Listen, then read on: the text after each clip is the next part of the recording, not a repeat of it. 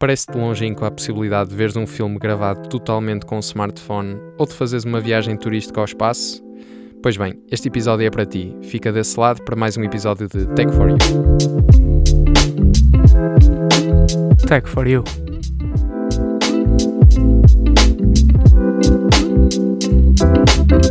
O teu podcast tecnológico. Bem-vindos a mais um episódio de Tech for You, este que é o nosso 13 episódio. O meu nome é João Pires e, como sempre, estou acompanhado pelo meu amigo Pedro Pacheco. Como é que estás, Pedro? Pá, estou bem, não é? Mais, mais um dia, mais uma, uma voltinha, não é? Cá estamos, pronto para mais um episódio, não é? Para mais um episódio recheadinho de notícias e, como já tem vindo a ser lema, que tem tudo para dar certo. Portanto, Pedro, acho que podes apresentar aos nossos ouvintes aquilo que nós vamos, vamos falar hoje. Com todo o prazer, João. Olha, no, no episódio desta semana falamos sobre um, filme português gravado unicamente com um smartphone, sobre a nova Carta de Direitos Humanos na Era Digital, sobre as vendas de, de carros elétricos em Portugal, viagens turísticas espaciais e os números impressionantes da indústria dos videojogos. Muito bem, tem tudo para dar certo. Agora, a nossa primeira rúbrica, o que é nacional, é que é bom.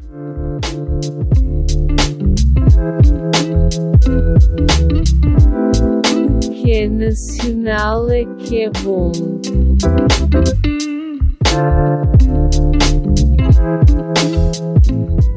Ora, para começar da melhor forma o 13 episódio, nesta que é a nossa primeira rúbrica, Ídolo é o título do mais recente filme sobre Fernando Pessoa, filme este com 20 minutos e apenas 6 dias de gravação, entre Lisboa e Sintra.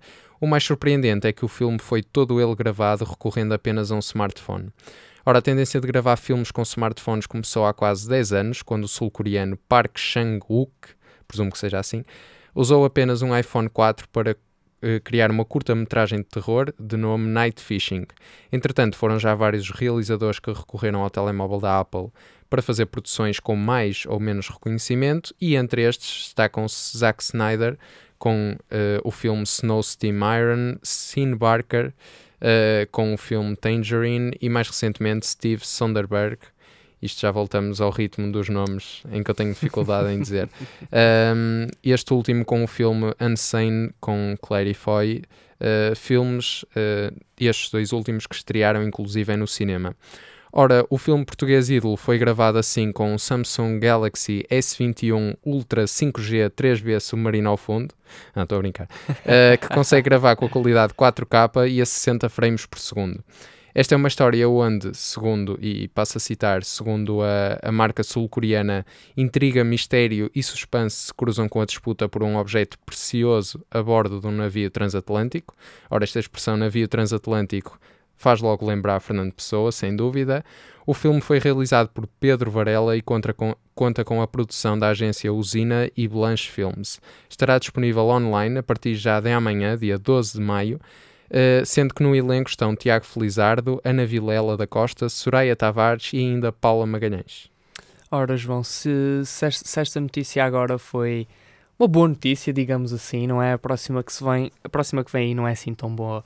Ora, pois, a escassez de componentes que, que afeta a indústria tem provocado uh, consequências em diversos segmentos. Uh, o mercado eletrónico é um dos, um dos grandes lesados devido à falta de, de chips necessários para, para dar seguimento à quantidade dos pedidos do, dos consumidores. Agora, este problema está a fazer-se sentir-se também cá, cá em Portugal. E, e a Bosch, em Braga, recentemente entrou em layoff devido à escassez dos mesmos, na passada segunda-feira, dia 10 de maio. O motivo prende-se exatamente com isso, que é com a falta de componentes que tem afetado fortemente a indústria de chips.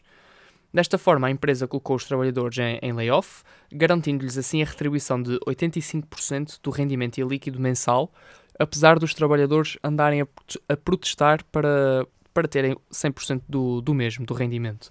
A medida abrange os trabalhadores da área da, da, produção e da área de apoio, que estão neste regime desde o, desde o, dia, desde o passado dia 10, ou seja, desde ontem, uh, até ao dia 9 de junho. No entanto, é possível que haja uma prorrogação deste layoff.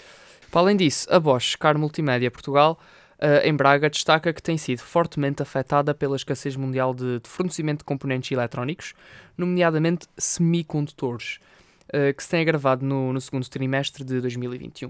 A empresa adianta também que, que esta crise tem provocado várias paragens na, na produção na empresa.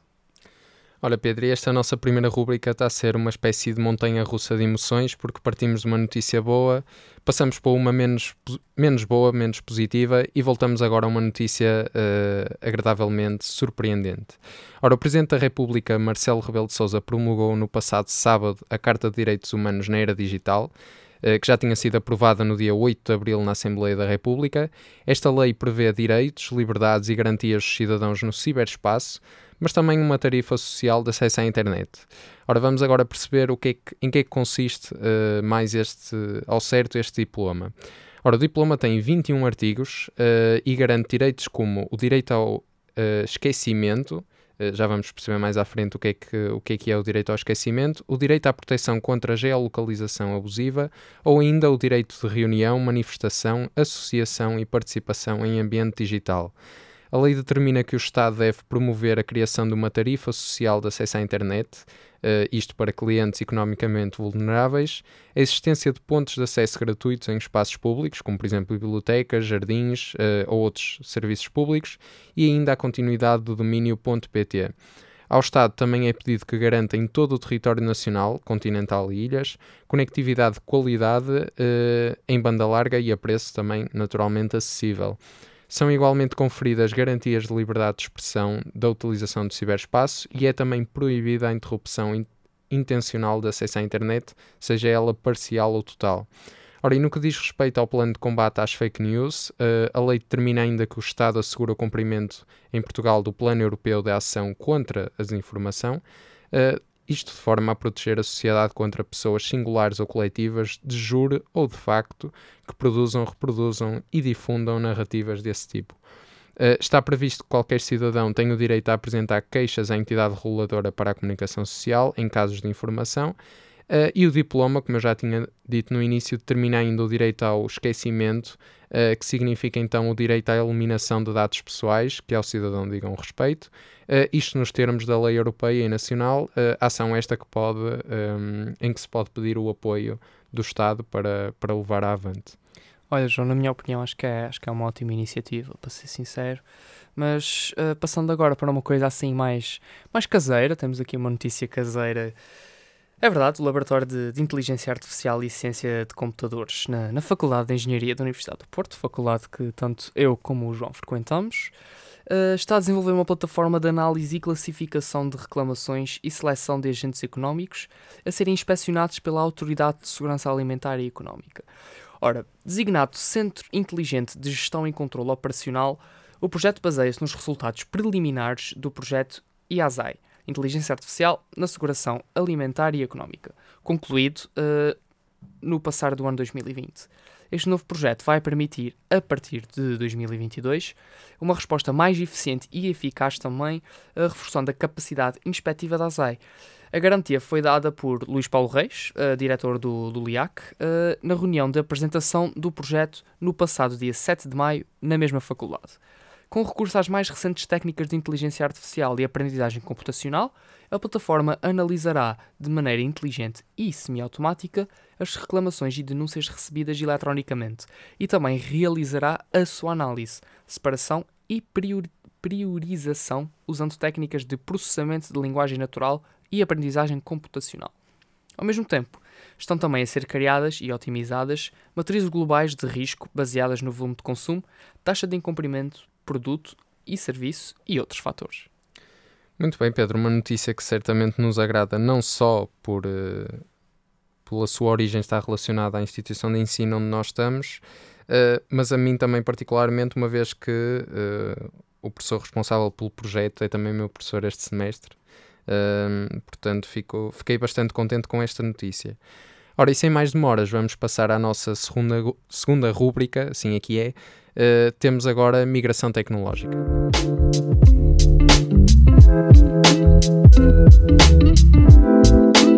Migração tecnológica.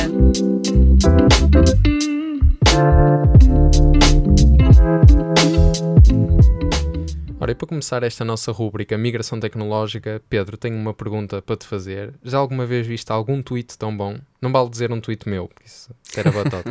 uh, algum tweet tão bom que merecesse uma gorjeta da tua parte? Não, João, mas já vi, já vi tweets tão maus que, que devia ter aquela opção do eliminar tweet. Sim, uhum. ou então era eles a dar-te a gorjeta a ti, não é? Oh. Por tu teres, Ah, teres passado pelo trauma de lido- aquilo. Ter lido aquilo.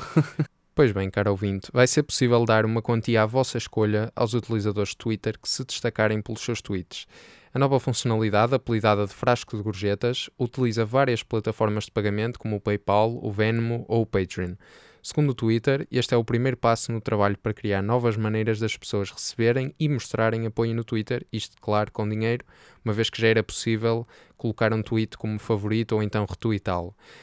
Esta é uma funcionalidade que vai estar disponível tanto para iOS como para Android eh, e vai permitir assim dar gorjetas rápidas aos criadores de conteúdo com apenas alguns toques. Clicando no ícone da ferramenta, o utilizador poderá escolher uma plataforma de transferência de dinheiro eh, e depois eh, decidir então a soma, eh, o valor, a quantia a enviar. Os utilizadores do Android vão ainda poder enviar a quantia através do Spaces Uh, e os utilizadores podem escolher se têm a funcionalidade disponível ou não, ou seja, escolher se querem ou não receber dinheiro. Eu presumo que toda a Eu gente presumo esteja a gente disponível queira para receber não é? dinheiro. Uh, ora, a funcionalidade está a começar a chegar de forma gradual a determinados grupos de utilizadores, incluindo organizações sem fins lucrativos, jornalistas, especialistas e criadores de conteúdo.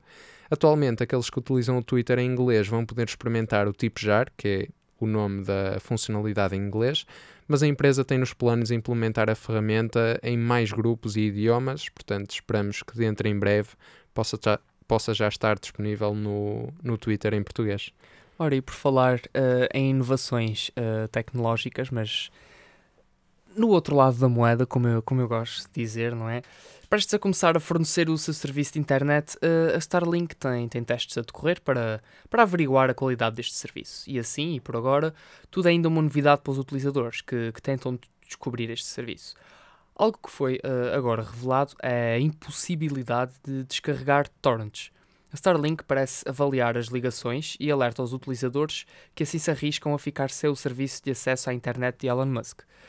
Mesmo sendo um, um cenário já esperado, eh, não se sabia que, que a Starlink estaria a monitorizar ativamente as ligações dos utilizadores. Este acesso à internet depende de toda uma constelação de satélites.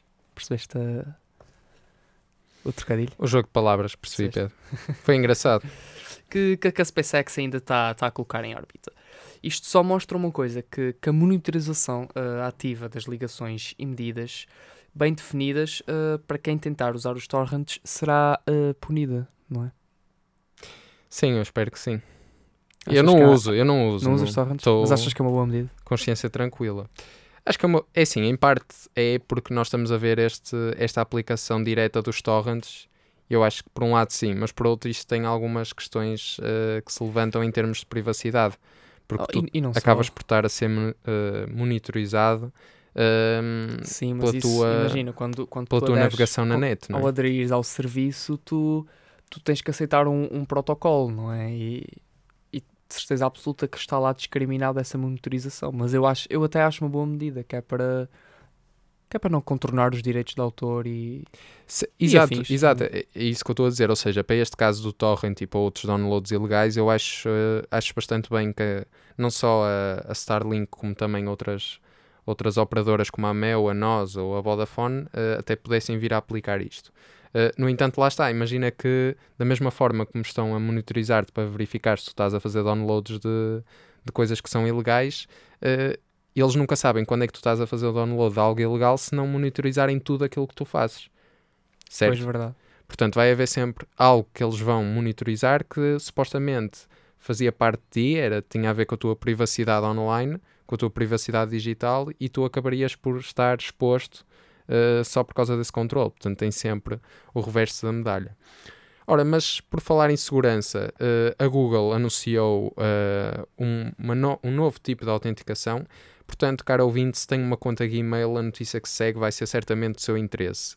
Ora, em breve vai ser preciso mais do que a palavra passe para entrar no seu Gmail.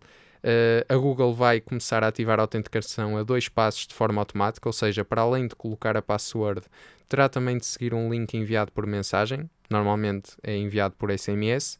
Esta medida tem como objetivo aumentar a segurança, mas poderá ser desativada pelo utilizador. Ora, com a autenticação a dois passos é possível verificar de forma mais precisa se é o utilizador entrar na própria conta.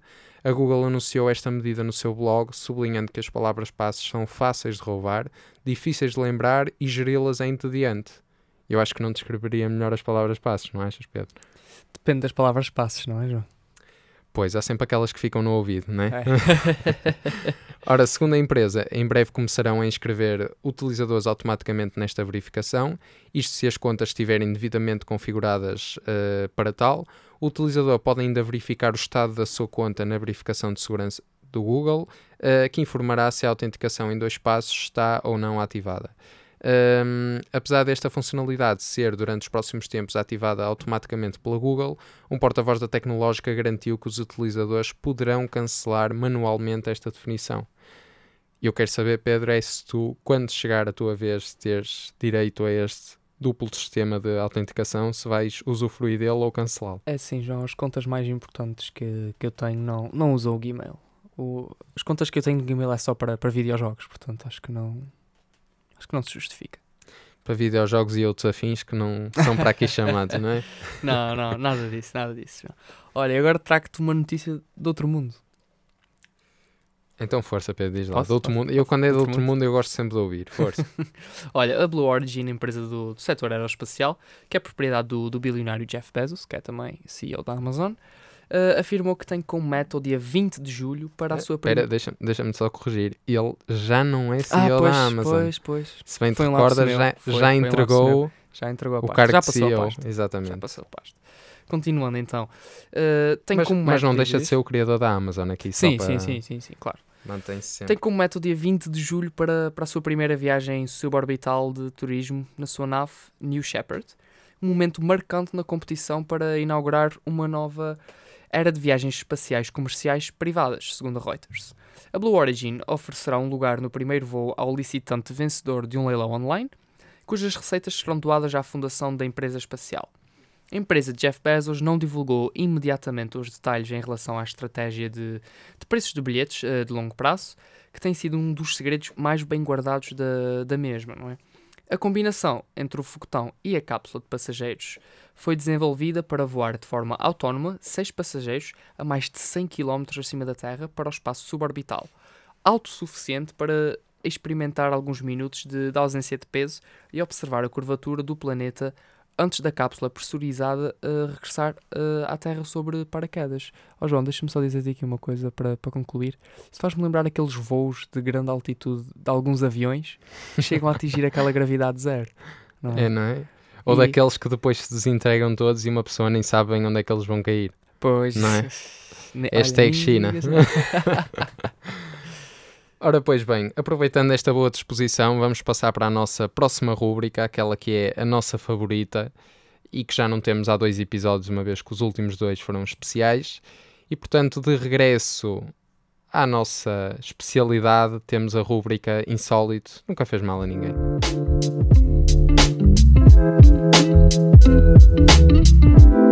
Insólito nunca fez mal a ninguém.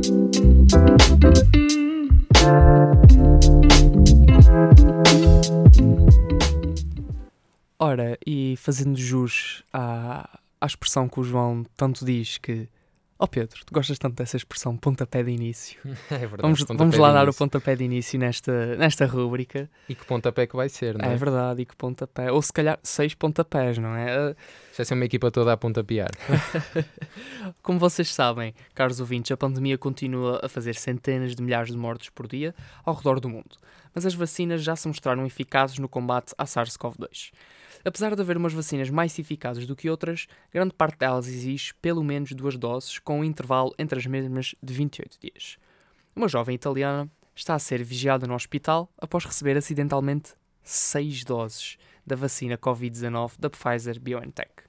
A imprensa italiana disse que uma mulher de 23 anos foi colocada sob, sob observação em massa, mas massa agora eh, uma localização, não 30 pessoas a, a ver a mulher, ok?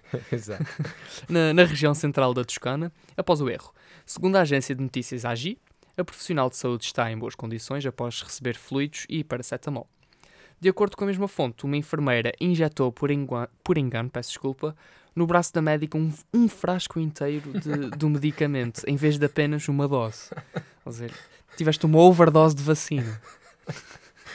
Ao perceber o erro, o- os enfermeiros responsáveis pela, pela vacinação avisaram a jovem que foi ao departamento de urgências, no mesmo local, onde permaneceu em observação durante 24 horas e ontem, que é uma boa notícia, recebeu alta.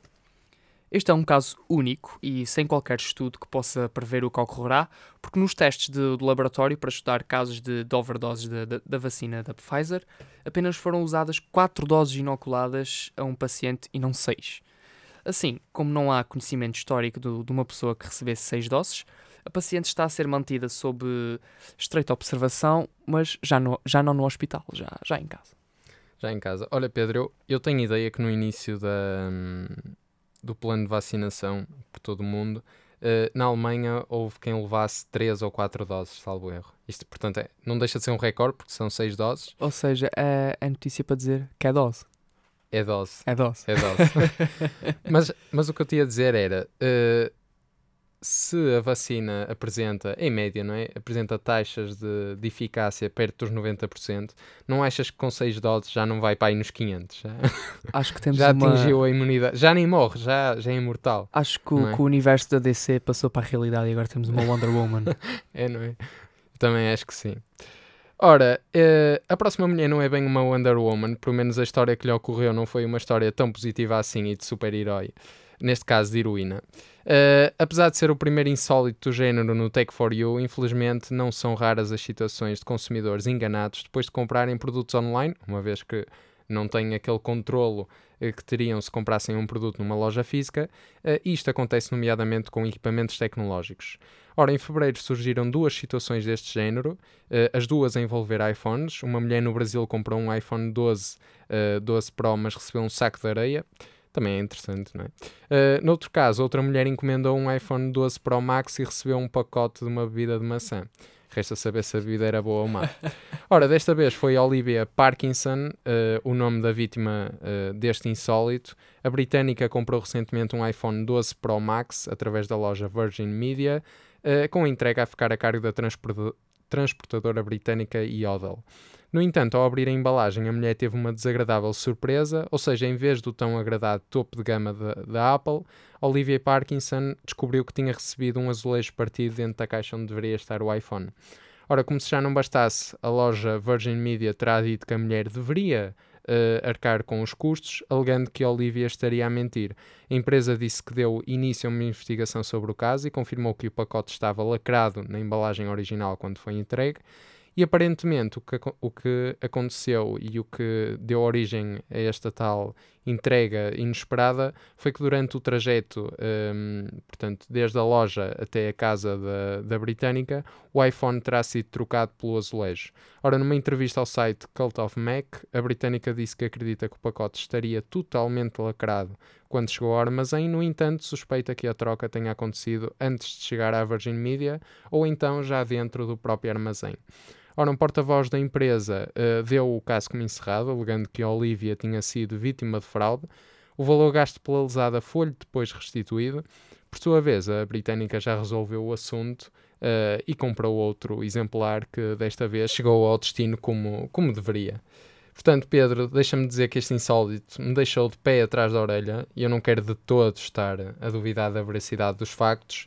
eh, mas pelas imagens que, que a britânica publicou no- nos tweets, eh, onde se vê um conjunto de azulejos eh, basicamente colados com fita cola, eh, não deixa de ser um bocado estranho o espaço que os azulejos ocupam, que parece-me bastante superior ao espaço que a caixa do iPhone tem. tem não sei, João, ela, o ela referiu que, que os azulejos vinham partidos lá dentro, não é? Ela se calhar tentou. Pois, isso é que é reconstruir ou Pois, assim. não sei. Pois. Digo eu, eu. É isso. Po- isso pode ter acontecido, sabes? Uh, mas isso é o mais estranho, porque uh, ela diz que recebe azulejos partidos, mas depois aparece uma espécie de super azulejo uh, que, imagina, não tem bem relação, porque os azulejos que estavam partidos eram todos diferentes, com fita cola, e essa imagem aí é que deixa a dúvida de se eles vinham assim com a fita cola ou se a mulher depois colou a fita cola uh, para mostrar. No melhor dos casos, ela tem dois iPhones. Não, não, só tem um. Mas se foi ela que. Ah, pois, ah, pois, já percebi. Já viste? Tiveste Melhor dos agora. casos. Claro, no melhor dos casos ela já tem dois. Está bem, bem visto, Pedro. Ora, e passando agora à nossa próxima rúbrica, como o Guterres tão bem gosta de dizer, é só fazer as contas.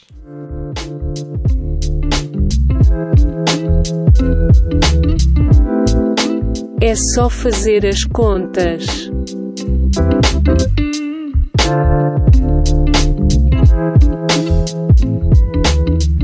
Para terminar este nosso episódio, uma vez que esta semana não teremos nem rúbricas de recomendação, nem o guru da semana, temos então a nossa rúbrica É só fazer as contas e começando aqui com uma notícia interessada para os automobilistas deste país. Ora, depois de uma época negra para o segmento automóvel, parece que finalmente há motivos para celebrar. Uh, não sei se já trouxeste a garrafa de champanhe, Pedro. Eu não bebo álcool. Não bebes álcool, pois, mentes bem também. Ora, as vendas de carros voltam a disparar e as soluções elétricas são cada vez mais procuradas pelos consumidores. A Tesla é uma das marcas mais sonantes neste segmento e também uma das mais desejadas. Um, no entanto, em Portugal, as opções parecem começar a ser outras. Isto porque no mês de abril, o quarto melhor mês de vendas de, de elétricos de sempre, a Tesla não viu matriculado um único carro em Portugal, o que é extremamente surpreendente, dados os valores dos últimos meses uh, que a empresa tem apresentado, a empresa liderada por Elon Musk, tem apresentado em Portugal.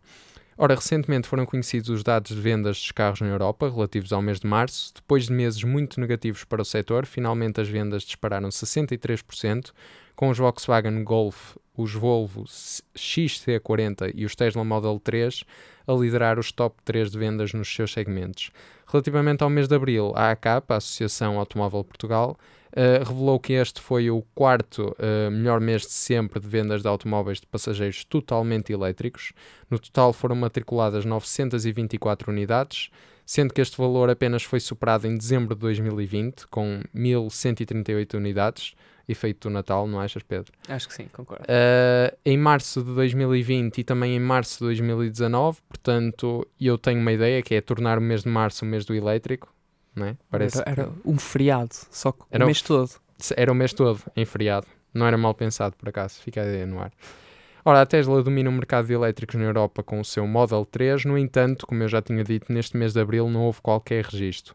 Os dados oficiais revelam que este foi o segundo mês da história da empresa, um, isto relativamente ao nosso país, em que não teve vendas, já tinha acontecido o mesmo em julho de 2020. As vendas de elétricos puros em Portugal totalizam 2.503 automóveis de passageiros nos primeiros 4 meses, uh, isto este ano, uma quebra de 14,2% face a igual período em 2020. A líder do mercado nos carros elétricos até abril é a Nissan, com 334 unidades vendidas, seguida de perto pela Peugeot com 322, sendo que a Tesla, ao não ter nenhuma unidade vendida no passado mês, ocupa agora a terceira posição com 317 unidades. Em abril, a Nissan vendeu 194 veículos, ou seja, mais de metade das entregas realizadas nos primeiros 4 meses do ano. O grande destaque, no entanto, vai para a Volkswagen, que vendeu 109 unidades, e para a Mercedes, que vendeu 88, que superaram assim a Renault e a Peugeot nas vendas mensais. Ora, João, a notícia que eu trago a seguir não é, não é sobre carros, mas uma coisa se calhar. É para outro público. Exato, é? é para outro público, uma coisa mais, mais interativa. Como sabem, o mercado das consolas de, de videojogos está, está recheado de, de, sugestões para todo o tipo de jogadores e para todo o tipo de gostos. E também todas as capacidades financeiras. Mas, como é natural, alguns modelos vendem muito mais do que outros. E a Nintendo Switch é um verdadeiro exemplo de sucesso de vendas. A Nintendo tem mais do que motivos para festejar. Segundo os dados recentes, a consola da empresa japonesa já conseguiu vender mais de 84 milhões de unidades em todo o mundo. Estas informações foram divulgadas através do, do último relatório financeiro da Nintendo e comprovam muito bem a popularidade da, desta última consola. No trimestre anterior, a consola havia vendido perto de 80 milhões de exemplares. Estes valores também demonstram que, que, a Switch já vendeu mais do que o Game Boy Advance, com 81 milhões e meio de unidades vendidas. O próximo alvo a bater, entre aspas, não é? é a Nintendo Wii, que já conta com, com quase 102 milhões de, de exemplares, mas há ainda outras consolas com uma maior quantidade de vendas e que a Switch poderá, eventualmente um dia, também bater. Por, por exemplo, o Game Boy original uh, já vendeu 119 milhões de unidades e a Nintendo DS, que eu tive uma e adorei, já vai com 154 milhões de consolas vendidas. De, de acordo com as, com as informações, uh, a venda de consolas da marca japonesa correspondeu a 51%, ou seja, 6,95 mil milhões, um valor bastante alto, da receita do ano fiscal de 2020-2021 da Nintendo. Por sua vez, os jogos em formato físico corresponderam apenas a 26%, 3,57 mil milhões de euros, da receita e 12%, uh, 1,58 mil milhões de euros, adveio dos jogos, mas na versão digital. Deixa-me dizer-te, João, números impressionantes para uma área que se demonstra cada vez mais competitiva e acérrima. Sim, sem dúvida, Pedro, mas olha que eu já, apesar disto me ter surpreendido, como é óbvio, uh, eu já tinha um bom feeling relativamente à Nintendo Switch pelo, pelo conceito de console em si que revolucionou aquilo que nós estávamos habituados com as habituais PlayStation e, e Xbox. Portanto, a Nintendo Switch acaba por colher assim os frutos daquilo que, que plantou, porque teve uma, uma ideia extraordinária. Um, a Nintendo teve uma ideia extraordinária ao lançar assim uma consola híbrida que se adaptasse ao ritmo é? de uma pessoa que, que nem que sempre está em casa, mas gosta sempre de Exatamente. jogar. Exatamente. Exatamente. Ora, nem mais.